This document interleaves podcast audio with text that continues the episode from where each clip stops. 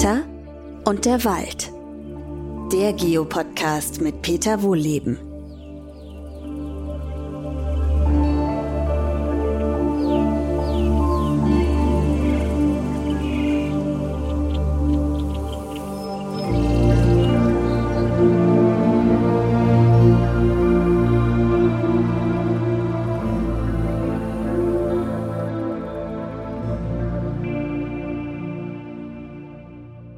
Herzlich willkommen zu einer neuen Podcast-Folge. Heute bin ich mal wieder mit euch im Wald unterwegs und zwar zum Thema Bäume pflanzen.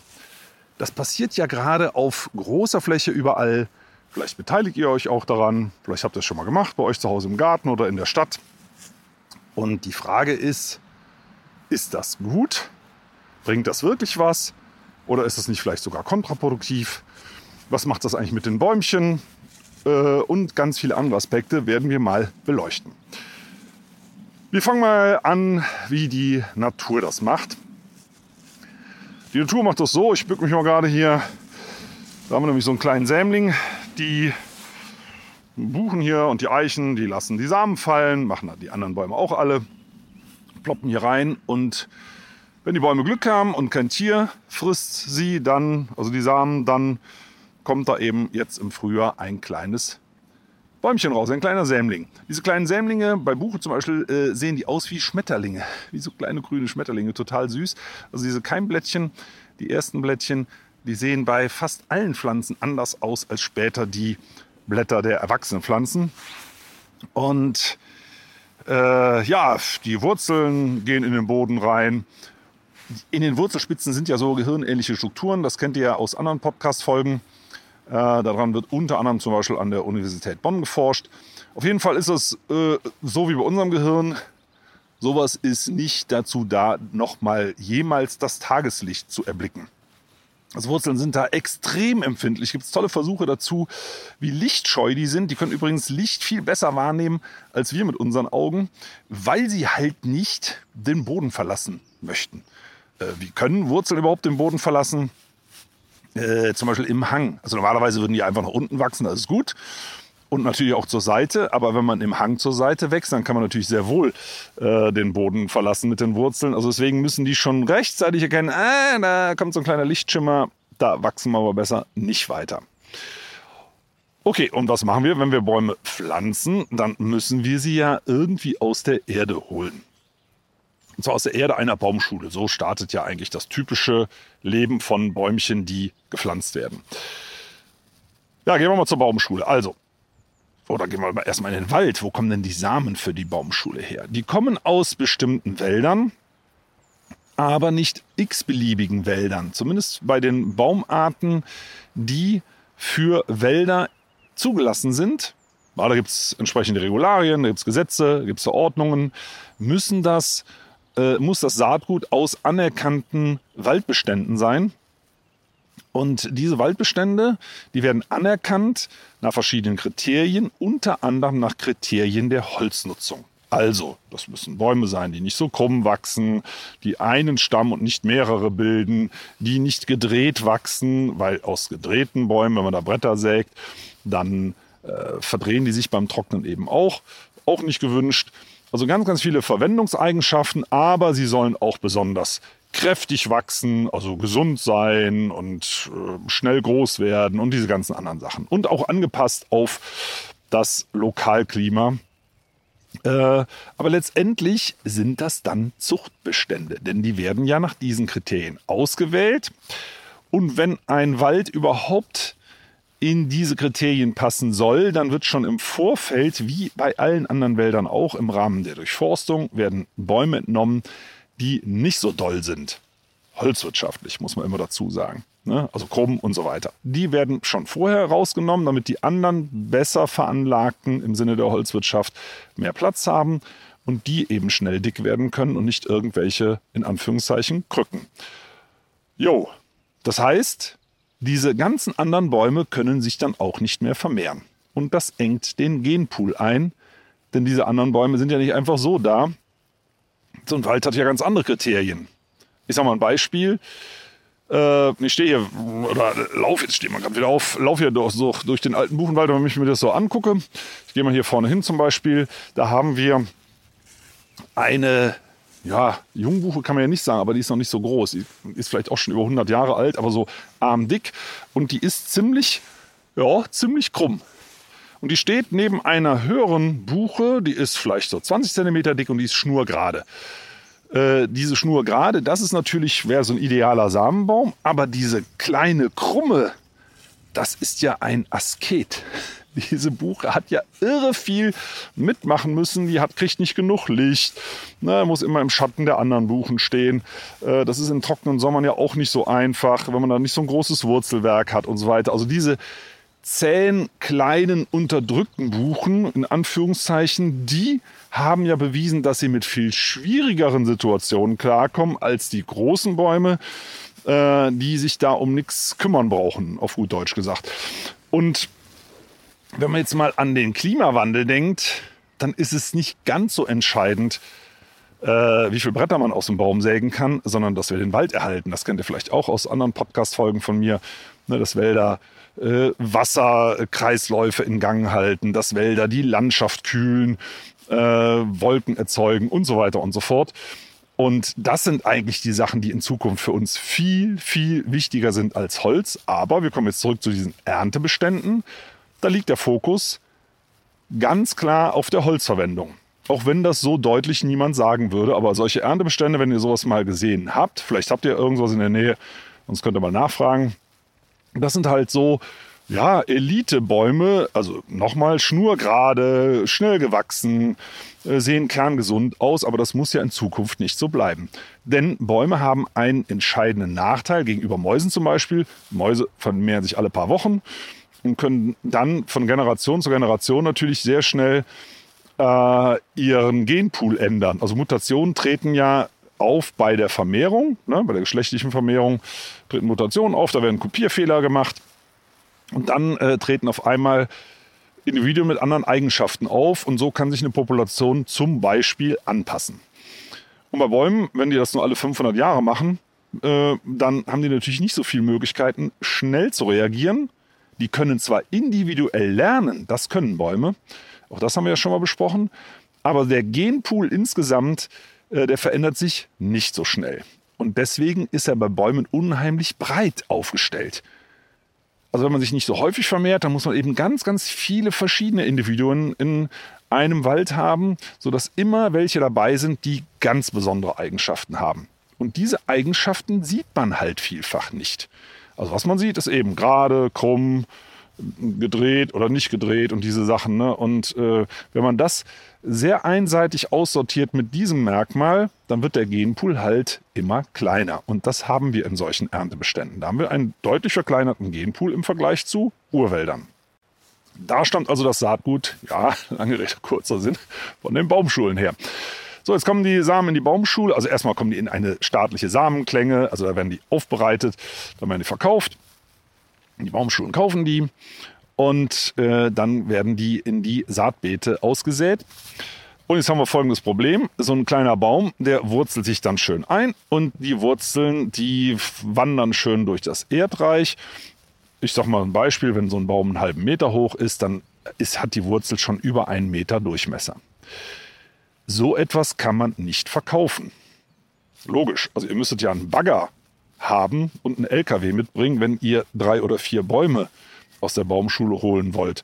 Und nur mal als Beispiel, wenn Bäume in den Wald gepflanzt werden, dann werden die zu 25er Bündeln äh, zusammengebunden und die werden zu Zehntausenden verkauft. Also wenn man mal guckt, was da dann auf den LKW passt, also es ist unfassbar. Da passt quasi ein ganzer Wald drauf in Form von Bäumen.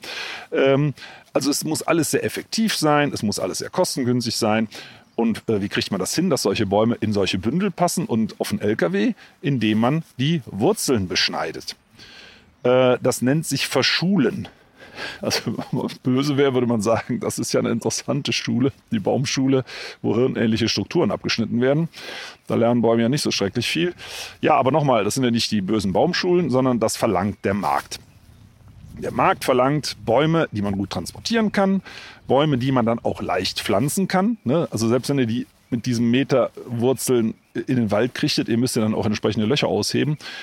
Und bei Bäumen mit kleinen Wurzeln müssen die Löcher eben nicht so groß sein. Also die werden beschnitten.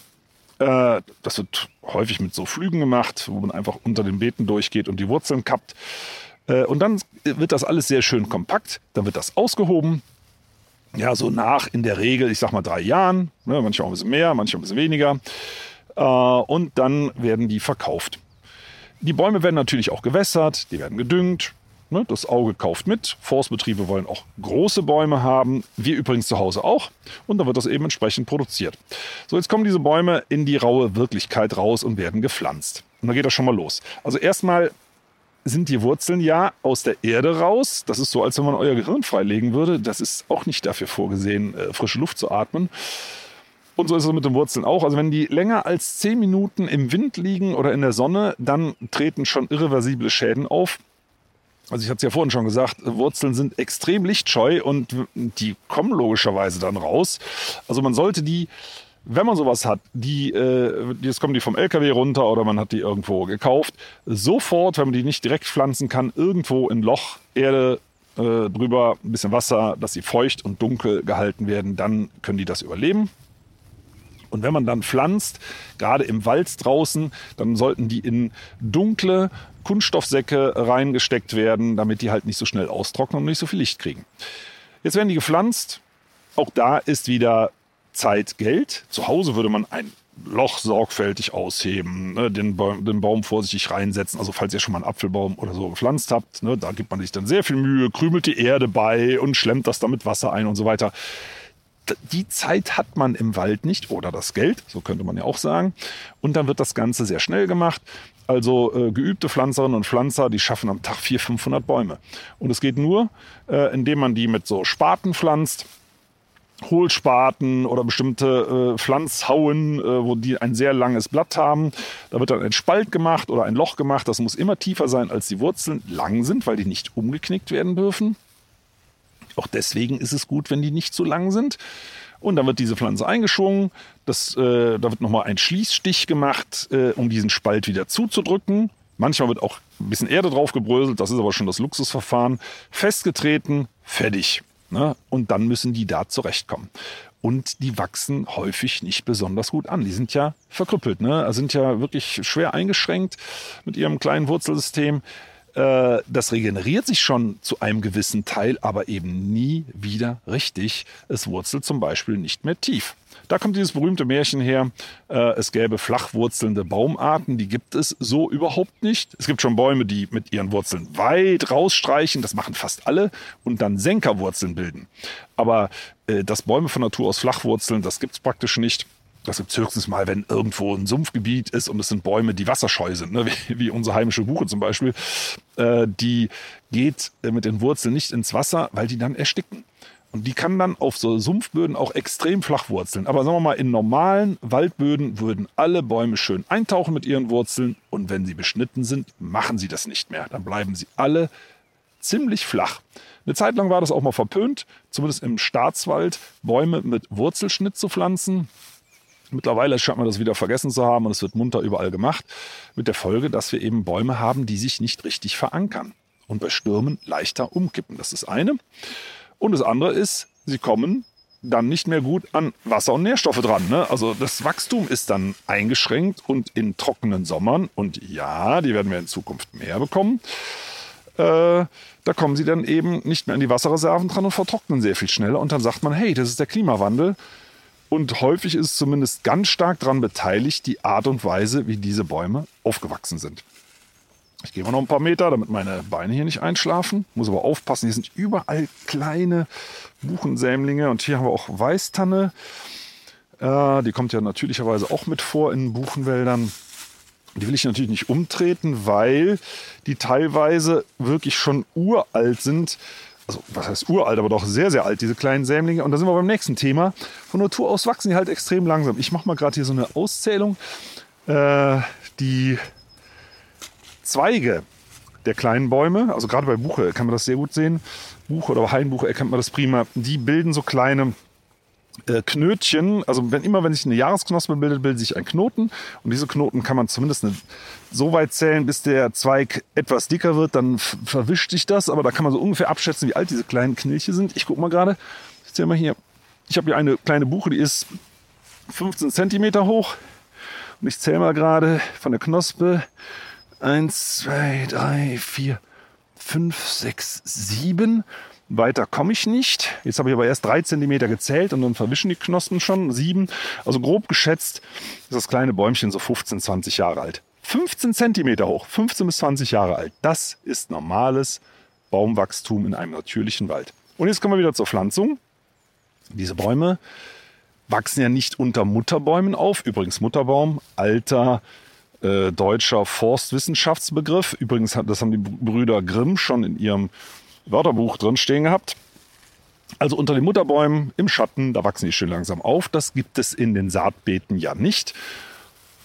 Die wachsen also im prallen Sonnenschein, die sind gedüngt, die sind gewässert und die kommen jetzt in den Wald raus. Und da haben sie es halt schwer. Also nochmal, Wurzeln nicht in Ordnung, äh, in der prallen Sonne, auf Kahlschläge ja auch meistens gepflanzt.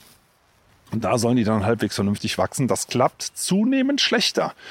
Also die Forstbetriebe in Deutschland melden aus den letzten Jahren enorme Ausfälle dieser Kulturen, also dieser, es sind ja Plantagen, muss man ja so sagen, äh, weil es ist super heiß, äh, es ist super trocken, das mögen die Bäume nicht. Ne? Und dann noch ein eingeschränktes Wurzelsystem, hm, ganz schlecht. Ja, und dann auch noch eine genetische Einschränkung, das hatten wir auch schon erwähnt. Also da kommen ganz, ganz viele Sachen zusammen, die sehr, sehr ungünstig sind. Und jetzt kommt noch was von Natur aus, also diese kleine Buche, bei der ich hier gerade bin, diese 15 Zentimeter hohe, mit ihren Mika winzigen Knospen, die hat ja fast keine Nährstoffe da drin.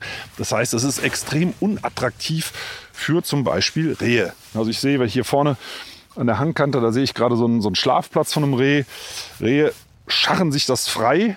Also wenn ich mich hier hinlegen würde, dann würde ich mich ins Laub legen, aber Rehe scharren das, wie Wildschweine übrigens auch, scharren sich das frei immer gerne an Hangkanten, wo sie runtergucken können, äh, wo sie sehen, kommt da irgendeine Gefahr und da ähm, schlafen sie dann oder dösen so ein bisschen. Und die haben natürlich ab und zu Hunger, aber diese kleinen zähen Knospen dieser extrem lang wachsenden, langsam wachsenden Bäumchen, die sind natürlich unattraktiv. Das heißt, es ist so wie so ein kleiner eingebauter Schutz. Klappt nicht immer, aber doch in vielen Fällen. Die Baumschulpflänzchen, die sind gedüngt, die sind knackig, saftig. Das lieben Rehe.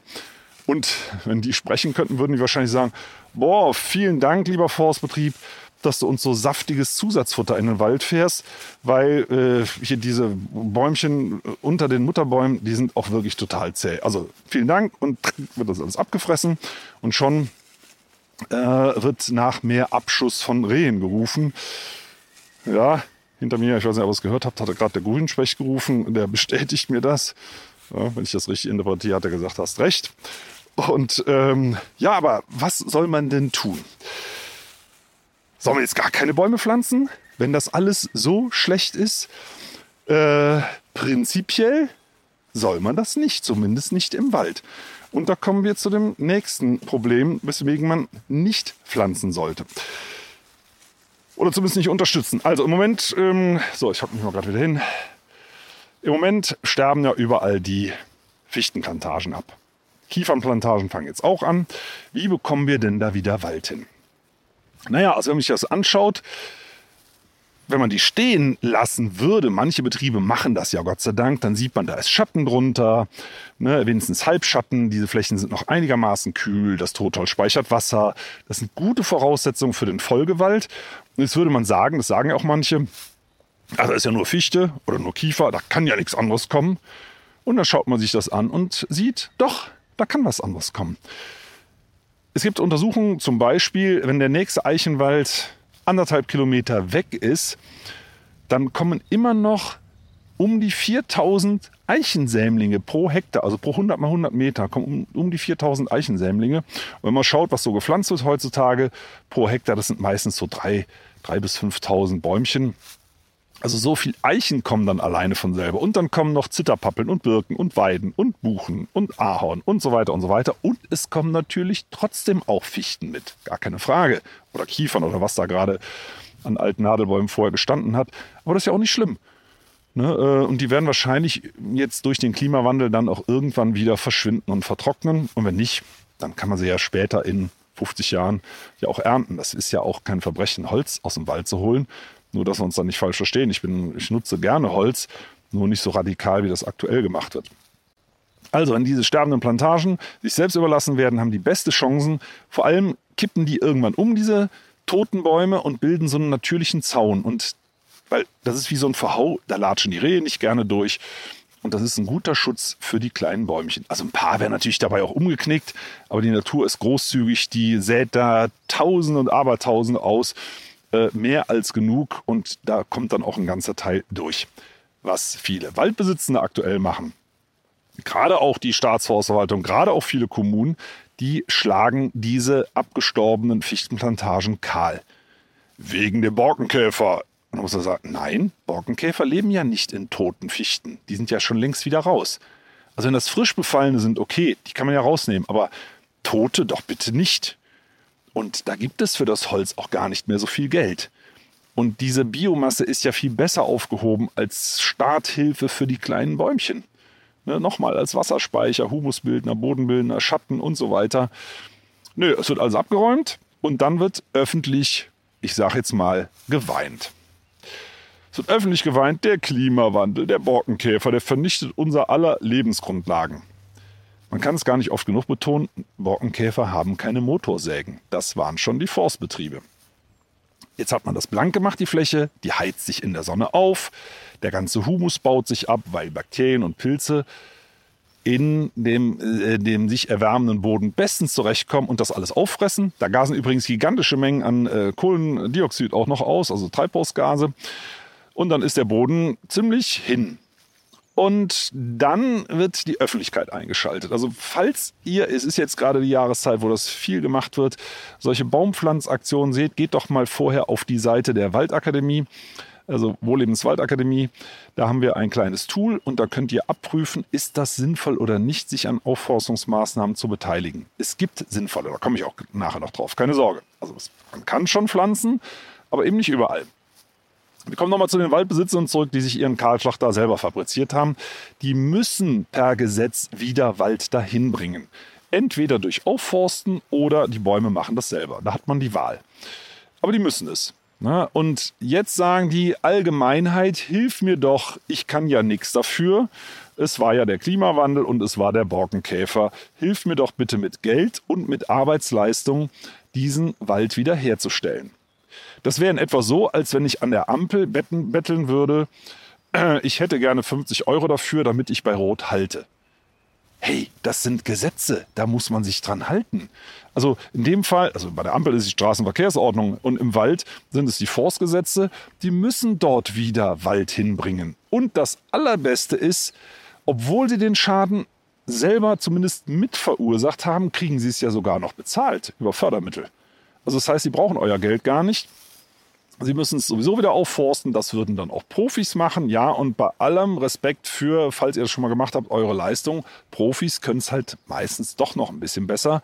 Das heißt also, es wird besser aufgeforstet, äh, es wird bezahlt und sie müssen es sowieso tun. Also wenn ihr Forstbetrieben, die kahl geschlagen haben, und ihr seht das ja sehr schön an den Baumstümpfen, ähm, wenn die eure Hilfe in Anspruch nehmen und sowas behaupten, dann ist das für mich schlicht und ergreifend Greenwashing. Es bringt der Umwelt keinen Zusatznutzen, zumindest keinen, den ich erkennen kann.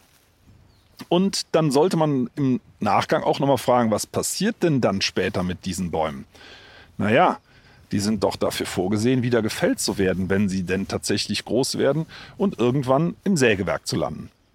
Ne, also es ist eine Plantage. Und um dem Ganzen eins draufzusetzen, sind es häufig nicht standortheimische Baum, Baumarten, also Bäume, die dort genau an dieser Stelle von Natur aus wachsen würden. Ne, also es wären in den allermeisten Fällen, ich sag mal, Buche, Eiche, Hainbuche, Feldahorn, Bergahorn, Spitzahorn, verschiedene Ulmenarten, äh, Hainbuche, weiß ich nicht, hatte ich schon gesagt, äh, Zitterpappe, Birken, Weiden und so weiter und so fort. Also sehr, sehr viele heimische Baumarten gibt es. Häufig werden aber Bäume gepflanzt, die angeblich klimaresilient sind, die das künftige Klima besser aushalten sollten. Und dann wird Esskastanie genommen aus dem Süden, es wird Roteiche, nordamerikanische Roteiche genommen, es wird Libanon-Zeder genommen. Also das ganze Ökosystem wird umgekrempelt. Nicht heimische Baumarten, das ist so ähnlich, als wenn man hier Kokospalmen pflanzen wollte. Da wäre direkt jedem klar, das ist nichts von hier.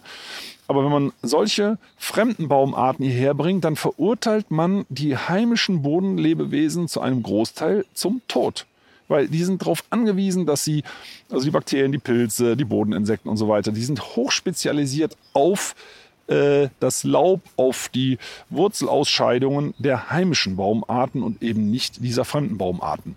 Das ist zwar erlaubt, so etwas zu pflanzen, aber ich würde das nicht unterstützen und das hat mit Wald auch nichts zu tun. Und das Allerbeste ist ja, wir wissen ja gar nicht genau, wie das Klima wird. Ähm, wir wissen nicht, wie das Klima wird. Wir wissen auch nicht, wie diese Baumarten sich hier verhalten. Das weiß kein Mensch. Das sind Großversuche. Äh, das ist Roulette spielen mit unserem letzten halbwegs intakten Ökosystem. Das würde ich nicht tun. Auch das haben wir ja schon mal in verschiedenen Podcast-Folgen thematisiert, dass unsere heimischen Bäume dazu lernen. Die lernen in Rekordtempo dazu und geben dieses Wissen nicht durch Mutation, sondern durch epigenetische Effekte, das sind so Lesezeichen an den Genen, direkt an ihren Nachwuchs weiter. Und das heißt, die Bäume vor Ort, die lernen und verändern sich auch schon und passen sich ganz hervorragend an. Was Baumschulbäumchen übrigens natürlich nicht mitbekommen. Die kriegen ja das, was in diesen Erntebeständen in Anführungszeichen gelehrt wurde von den Mutterbäumen. Das kriegen sie mit. Aber ich sag mal, wenn eine Buche auf der Schwäbischen Alb irgendwas gelernt hat, was macht das hier in Wershofen im Südhang? Gar nichts. Das sind ja ganz andere Bedingungen. Nur weil das Deutschland ist, heißt das ja nicht, dass die Buche überall mit deutschen Verhältnissen zurechtkommt. Bäume, wie übrigens generell Natur, kennt ja keine menschlichen Staatsgrenzen. Also zu Hause ist immer genau die Stelle, auf der ein Baum wächst. Genau die. Und es kann bei einem Berg zum Beispiel, der Nord- und der Südhang, äh, und das ist ja wirklich im Umkreis von 500 Metern oder so, haben schon ganz, ganz unterschiedliche äh, kleinklimatische Bedingungen, auf die Bäume sich anpassen. Also wenn ich einen Baum aus dem Südhang in den Nordhang pflanze, kommt er möglicherweise schlechter zurecht als die Bäume, die im, die ganze Zeit schon im Nordhang gewachsen sind. Und diese Baumschulbäume, die werden ja über viel, viel größere Entfernungen transportiert. Also nochmal, die haben es irre schwer. Und wenn man grundsätzlich in dieser Plantagenwirtschaft bleiben möchte, also Bäume pflanzen auf Kahlschlägen, äh, dann sollte man nochmal das wirklich nicht mehr unterstützen. Das ist Greenwashing.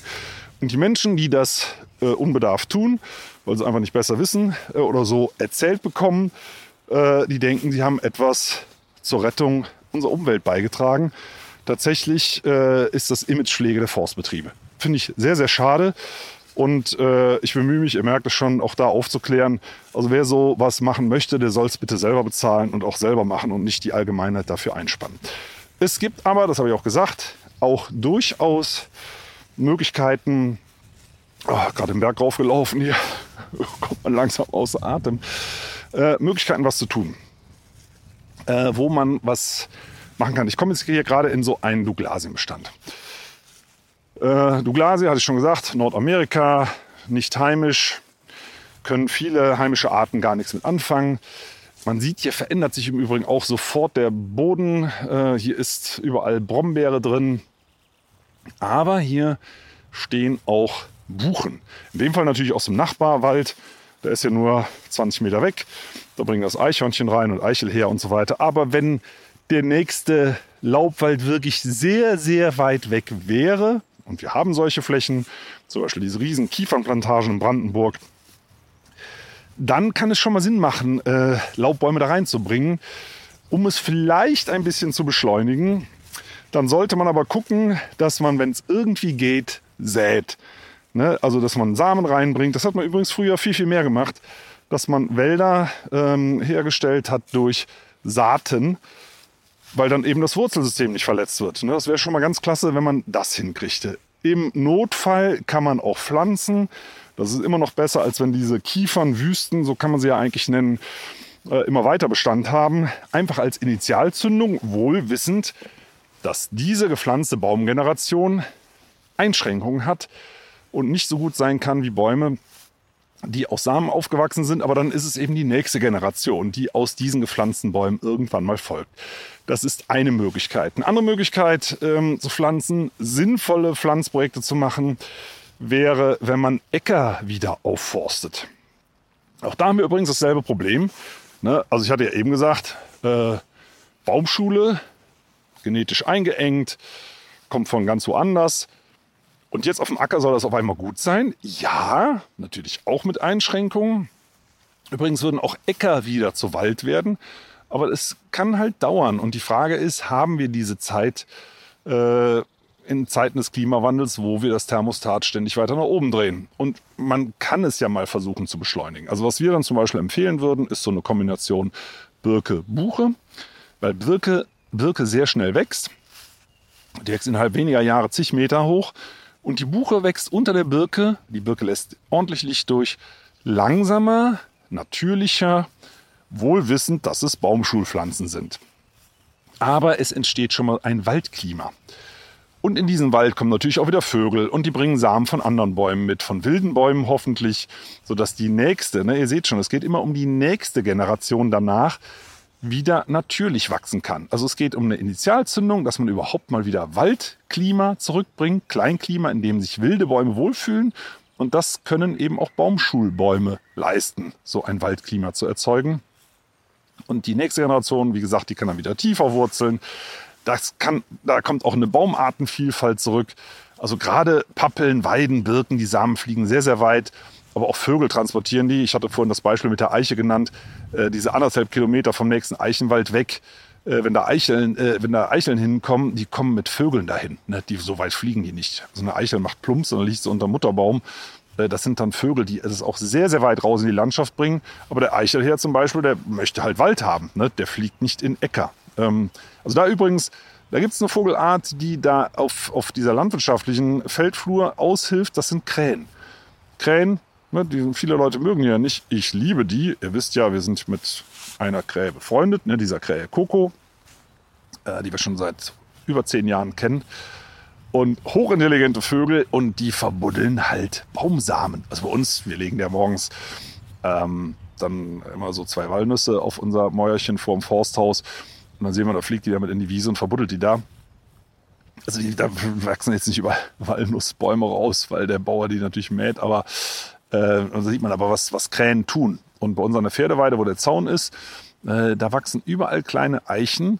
Und ich vermute mal, dass das Coco und ihre Artgenossinnen äh, und Genossen waren, die da eben Baumsamen versteckt haben. Also das machen Vögel, aber grundsätzlich brauchen die schon auch Rückzugsräume und auch Bäume, wo sie brüten können. Und nochmal, da können Aufforstungen, Initialzündungen sozusagen in ähm, der Feldflur, auf Äckern, auf Wiesen, können da durchaus Sinn machen. Also wenn, dann da pflanzen, äh, wohlwissend, dass die nächste Generation dann erst ein richtiger Wald wird. Wir kommen nochmal zu den Aufforstungsprojekten zurück. Auch da würde ich dann nachfragen, ist das für Forstwirtschaft? Und, oder ist das für Naturschutz? Also für Naturschutz, da würde ich auch Zeit und Geld opfern, habe ich auch schon gemacht. Dann mache ich das sehr gerne. Aber für Plantagen anderer Leute, die dann damit Holz produzieren möchten, da muss man sagen, das ist ein Invest, wie alles andere auch. Und das sollte man selber gut durchkalkulieren und dann auch bitte, wenn man hinterher das Geld damit verdienen möchte, auch selber die Investition tätigen. Und es ist eben nicht verwerflich, Holz zu produzieren, Bäume zu fällen, äh, dafür äh, und diese ganzen Dinge zu machen. Nur, äh, das kann man auch mit der Natur tun. Also gerade diese natürlichen Wälder, produzieren ja viel mehr Holz. Also ein Baum, der flach wurzelt, nicht so tief kommt, nicht alles Wasser erschließen kann im Boden, der stellt im Sommer ja viel früher die Photosynthese ein und produziert dann eben kein Holz mehr. Während Bäume mit intakten Wurzelsystemen, die sich gut auskennen, also die von vor Ort stammen, äh, die sind ja, die sind ja wie ein Fisch im Wasser in ihrem Revier. Die können wachsen, während die Plantagenbäume schon alles einstellen, wachsen die einfach weiter. Das heißt, sie produzieren auch viel mehr Holz. Also wer viel Holz will, sollte Bäume mit ungestörtem Wurzelsystem haben, möglichst standortheimische Bäume, keine fremden Arten, die Lotteriespiel bedeuten, äh, sondern intakte, arbeitende Ökosysteme, denen man dann hier und da mal auch einen Stamm sozusagen abzapfen kann. Das ist dann völlig in Ordnung. Ähm, also von daher, Pflanzen mit großen Einschränkungen. Es gibt vielleicht noch eine Ausnahme, das ist der heimische Garten. Weil, wenn man sät, muss man ja Geduld haben. Also so ein Sämling, der braucht, das dauert und so weiter. Und Menschen sind ungeduldig. Ich übrigens auch manchmal. Und im Garten ist das völlig okay, Bäume zu pflanzen. Völlig okay. Ne? Und ich meine, auch mit den Arten, wenn ihr da irgendwas anderes ausprobiert. Also äh, ihr seid jetzt nicht für den globalen Umweltschutz verantwortlich in eurem Garten. Es wäre natürlich trotzdem schön, wenn ihr heimische Arten nehmt, weil dann könnt ihr viel mehr Vögel beobachten, viel mehr Schmetterlinge. Äh, die kommen auch möglicherweise mit dem Klimawandel eben deutlich besser zurecht. Gerade die Zitterpappel ist so eine Baumart, die ist unglaublich, also wo die überall wächst. Aber genauso gut kann es eine Hainbuche sein. Feldahorn, eine heimische äh, Ahornart, ist wahnsinnig zäh, wächst überall, äh, selbst in Industrieruinen, in Gleisschotter, sonst wo und natürlich auch in heimischen Gärten, wird zunehmend auch in Städten gepflanzt. Genau deswegen. Also auch nochmal, auch da würde ich nicht auf Exoten setzen, weil wir nicht wissen, wie verhalten die sich und was kommt dann irgendwann auch mal nach. Ne, die Kastanie, Rosskastanie ist ja so ein Klassiker. Ist lange gut gegangen über Jahrhunderte und dann kommt auf einmal die Kastanie-Miniermotte aus dem Ursprungsgebiet nachgereist und jetzt sehen die Kastanien alle nicht mehr gut aus. Bei heimischen Baumarten, die kennen die ihre, in Anführungszeichen, Parasiten oder Schädlinge schon seit äh, Jahrhunderttausenden oder Jahrmillionen. Die kommen bestens mit denen parat und sind da eben nicht so anfällig. Und wenn ihr pflanzt, vielleicht noch was zur Pflanzzeit, der beste Zeitpunkt ist jetzt eigentlich schon rum, aber das geht noch. Äh, so bis April, sagt man so ungefähr. Also eigentlich mittendrin. Äh, dann kann man noch pflanzen. Im Herbst ist es deswegen besser, weil die Bäume dann noch anwurzeln. Also die jungen Bäume haben eben das beschädigte Wurzelsystem, klar. Und wenn ihr aus, aus einer Baumschule, Gartencenter einen Baum kauft, auch. Äh, und dann hat er über den Winter Zeit schon mal zarte neue Wurzeln zu bilden und im, im, Frühling dann besser zu starten. Aber das nützt euch ja nichts, wenn ihr jetzt noch einen Baum pflanzen wollt, wenn ihr den Podcast hört. Ähm, also haben wir jetzt im April. Also wenn die Bäume austreiben, dann sollte man eigentlich aufhören. Es gibt eine Ausnahme, wenn die im Topf sind und mit Erde, also ne, mit Wurzelballen mit Erde, dann kann man die auch ausgetrieben noch pflanzen. In diesen Töpfen muss man allerdings sagen, äh, die kommen da aus dieser Topfform nicht gut raus. Also ich habe mal von meinen Eltern einen Walnussbaum geschenkt bekommen. Das war anscheinend so ein bisschen Ladenhüter im, im Gartencenter und das tut einem ja auch irgendwie leid. Den habe ich jetzt hier im Garten, wann habe ich den gepflanzt? Boah, ich überlege gerade, ich glaube es ist zehn Jahre her so. Der kommt nicht richtig in die Puschen. Also er war ziemlich groß, so zwei Meter und war in so einem Pott 30 Zentimeter. Das ist natürlich viel zu klein für so einen Baum. Und der kommt und kommt nicht ins Ziehen. Ähm, also da ist es dann grundsätzlich besser, keine Topware zu nehmen. Wurzelnackt nennt sich sowas, aber da hat man eben wieder das Problem, dass man beim Transport höllisch aufpassen muss, dass es nicht austrocknet. Ne? Also dann in, in nasse Zeitung einschlagen oder wie auch immer. Äh, schauen, dass es nicht austrocknet, möglichst schnell im Boden rein, schön anwässern. Übrigens frisch gepflanzte Bäume äh, solltet ihr über die ersten Jahre regelmäßig gießen, weil die ja ein eingeschränktes Wurzelsystem haben. Das ist übrigens auch der Grund, warum draußen im Wald diese äh, äh Aufforstung häufig jetzt vertrocknen. Natürlich kann die keiner gießen. Also man liest also ab und zu mal in der Zeitung, dass die Feuerwehr da rauskommt und gießt. Aber ihr müsstet pro Quadratmeter, wenn ihr sauber gießt, 30 Liter gießen. Bei so einem kleinen Baum, wenn ihr so ein Pflanzloch habt mit, ich sag mal, ein Viertel Quadratmeter, dann ist das eine Gießkanne, das ist gut. Ne? Ähm, aber im Wald draußen einen Hektar, also 10.000 Quadratmeter zu gießen äh, mit 30 Liter pro Quadratmeter, da wären wir ja bei 300.000 Liter. Äh, so, das, das schafft ja keine Feuerwehr und das ist eigentlich auch mehr eine PR-Geschichte, wenn da so ein bisschen die, die Forstkulturen gewässert werden. Also man, das, das kann man nicht tun im Wald. Also spricht nochmal gegen Aufforstung, gerade in diesen trocken heißen Sommern. Überleben das eben viele nicht. Aber bei euch zu Hause im Garten selbstverständlich gießen. Das macht übrigens auch den Städten Sinn, aber auch da nur bei frisch gepflanzten Bäumen. Ne, mit diesen Gießsäcken und was man da alles so sieht. Äh, das Gießen macht Sinn in den ersten Jahren, dann, wenn das Wurzelsystem nach diesen ersten Jahren sich weit ausbreitet, entweder in den Garten oder in der Stadt unter dem Gehsteig, äh, in das Pflaster und was weiß ich, dann macht Gießen nicht mehr allzu viel Sinn, weil man kommt ja an die Wurzeln gar nicht mehr dran. Ne? Also nochmal, ähm, Pflanzen zu Hause, im Garten, in der Stadt, ähm, im oder auf dem Acker, auf den Wiesen. Da machen Aufforstungen Sinn. Im Wald in riesigen, riesigen Monokulturen, wo wirklich weit und breit keine Laubbäume stehen, vielleicht auch noch. Äh, und ansonsten macht es keinen Sinn, da sollte man den Job der Natur überlassen. Die macht das seit 300 Millionen Jahren ganz, ganz prima mit dem Wald und ich mache mir halt immer den Spaß, habe ich vorhin schon mal gesagt, wenn ich irgendwo bin, ich schaue mir an, wo wachsen kleine Bäume. Und die wachsen an den unmöglichsten Orten, äh, wo überhaupt kein Wasser sein kann, wo eigentlich gar kein Boden ist und zeigen, sie haben es richtig drauf. Wir sollten ihnen einfach mehr zutrauen.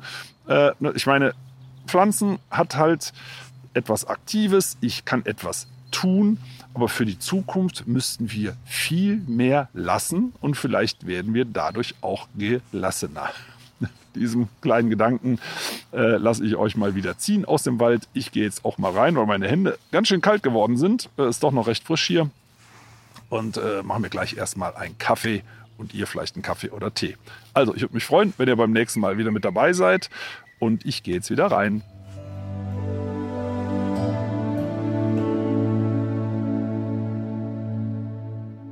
Schön, dass ihr zugehört habt. Vielen Dank. Und wenn euch die Folge gefallen hat, dann abonniert doch den Podcast einfach auf RTL Plus Musik, Apple Podcasts, Spotify oder irgendeiner anderen Plattform. Und über eine Bewertung bei Apple Podcast würde ich mich hier auch sehr freuen.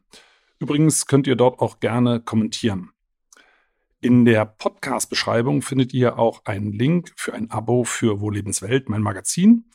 Und für euch alle gibt es dazu eine Gratisausgabe. Und wenn ihr noch ein bisschen mehr über den Wald erfahren wollt, da steht in der Beschreibung auch ein Link zur Waldakademie. Da könnt ihr mal ein bisschen stöbern. Und jetzt gibt es zum Abschluss noch etwas Waldatmosphäre für zu Hause. Viel Spaß und bis zum nächsten Mal.